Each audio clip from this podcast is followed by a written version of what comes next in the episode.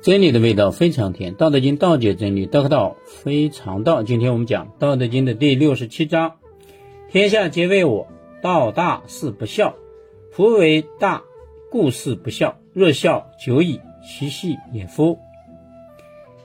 这一块的内容呢，与本章的内容不符，所以我把它移到了三十四章的后半段。接下来这些内容才是本章的真正的内容。我有三宝，持而保之。一曰吃，二曰解，三曰不敢为天下先。持故能勇，解故能广，不敢为天下先，故能成器长。今舍持且勇，舍解且广，舍后且歇，时矣。夫持以战则胜，以守则固。天将救之，以持卫之。我有三宝，持而保之。这是老子圣人啊，他做了个比喻。他说：“我有三种方法呀，一直保持着，从来没有改变过。一曰吃，二曰解，三曰不敢为天下先。第一个呢，我把它叫爱；第二个呢，叫做约束，不放纵；第三个呢，就是不敢认为自己是天下首要的人。持故能勇。”因为有爱的力量驱使，所以才能够做到勇敢。这句话呢，我们好理解啊。就比如说一个小孩子受到一一帮坏人的欺负，这个时候，假如他妈妈看到了，就算妈妈的身体看上去瘦小单薄，但是他身上发出的那种力量，也会把坏人震撼掉。为什么他这么勇敢，这么不怕？是因为他心中有对孩子的真正的爱，也就是说，真正的勇敢是来自心里的真正的爱。如果你没有真正的爱，你就不会表现出来真正的勇敢。解故能广，约束不放纵，所以能够做到更多的富裕宽裕，啊，就是过上宽裕的生活。如果你老是放纵、过度的奢侈生活消费，那你的生活就越来越不宽裕了吗？或者说你将来的子孙就慢慢不宽裕了吗？因为他们一看你这么浪费，他们也学的是浪费啊。所以是中国人说“富不过三代”，有原因的啊。不敢为天下先，因为我不敢认为自己是天下首要的人，故能成器长，所以。才能够成为人们器重的首领，这什么意思呢？就是说呀，你是为了大家带领大家往前走，这是可以的。如果你只是为了自己往前走，而不带领大家、不管大家的话，这是不行的。因为这样，第一个，大家不会支持；第二，可能还有人会阻止你，再严重了可能会，啊，这个消灭掉你。为什么呢？因为，你只有带领大家，为了大家往前走，这个就叫公。如果你自己往前走，不管大家，这个就叫私，啊。所以呢，公呢，大家就支持你；私呢，大家就不支持。啊，我们历史上大家也看到，尧舜禹，啊，尧。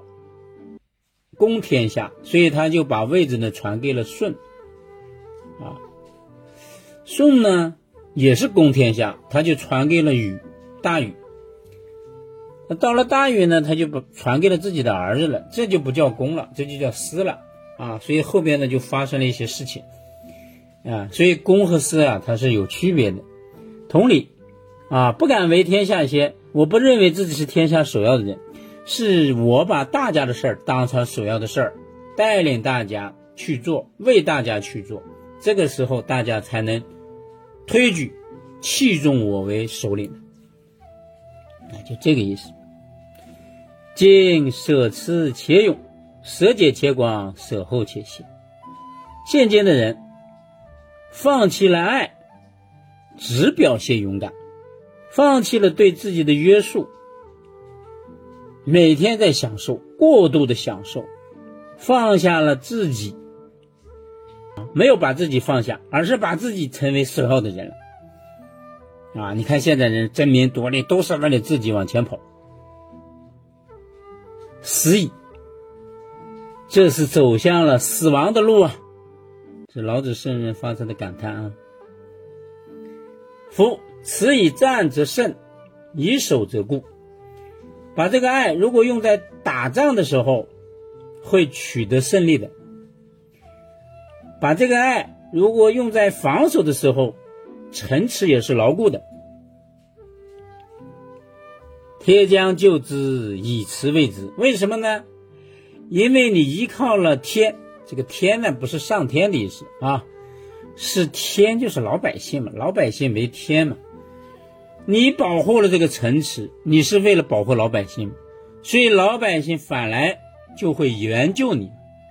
天将救之，就老百姓反而来援救你。你看过去我们的这个，呃，什么辽沈战役是不是？啊，淮海战役最明显嘛，百万群众来帮助你，这不就来援助你吗？你为老百姓，老百姓不就来援助你？以此为止，用对你的爱来保护你，什么意思呢？因为你来保护这个城池，你来保护老百姓，当然老百姓也会对你的爱来保护你嘛。所以这一章呢，老子圣人把他啊。一直坚持、从没放弃的三个方法、三个宝贝，给了我们。第一个就叫爱，第二个就叫约束，不放纵；第三个就是不要为自己走在前面，而是为了大家带领大家走在前面。以上三种方法，如果我们去用，那你也会获得。人们的热爱，因为你真正的是用你的爱爱大家，当然大家也会返回来反哺，也会来爱你。这就是为人民，人民为你；为大家，大家为你。